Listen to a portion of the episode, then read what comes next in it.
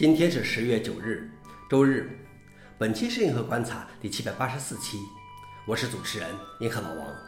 今天的观察如下：第一条，NTP 协议面临无人维护的境地；第二条，Plasma 5.27将是 Plasma 5系列的最后一个功能版本；第三条，Rust 的成立新的团队来制定官方编码风格。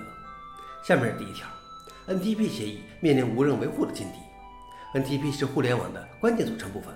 几乎所有设备都运行 NTP 来保持时间一致的因果关系。它是由 David Mills 创造的。几十年来，他是决定 NTP 应该如何工作的人。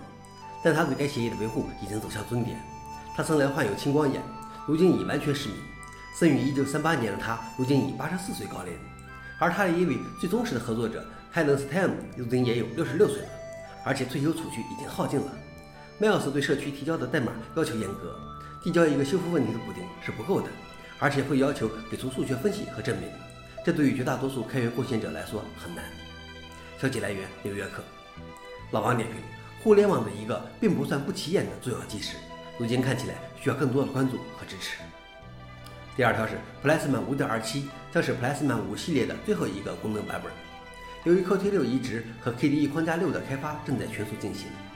KD 开发者决定在今年十二月底冻结 KDE 框架五的功能。已经存在了八年的 Plasma 五的最后一个版本将是5.27。KDE Plasma 5.26将在下周发布，5.27应该在明年二月发布。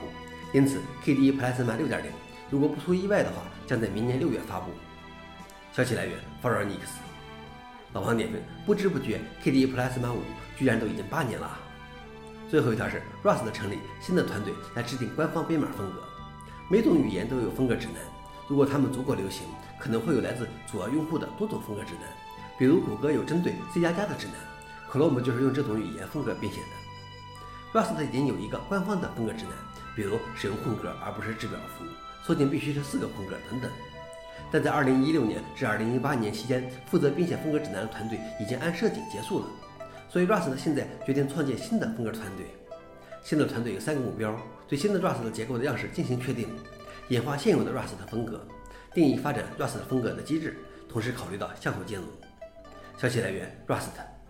老王点评：良好的风格指南确实对语言的推广发展很有裨益。想了解视频的详情，请访问随附的链接。好了，以上就是今天的硬核观察，谢谢大家，我们明天见。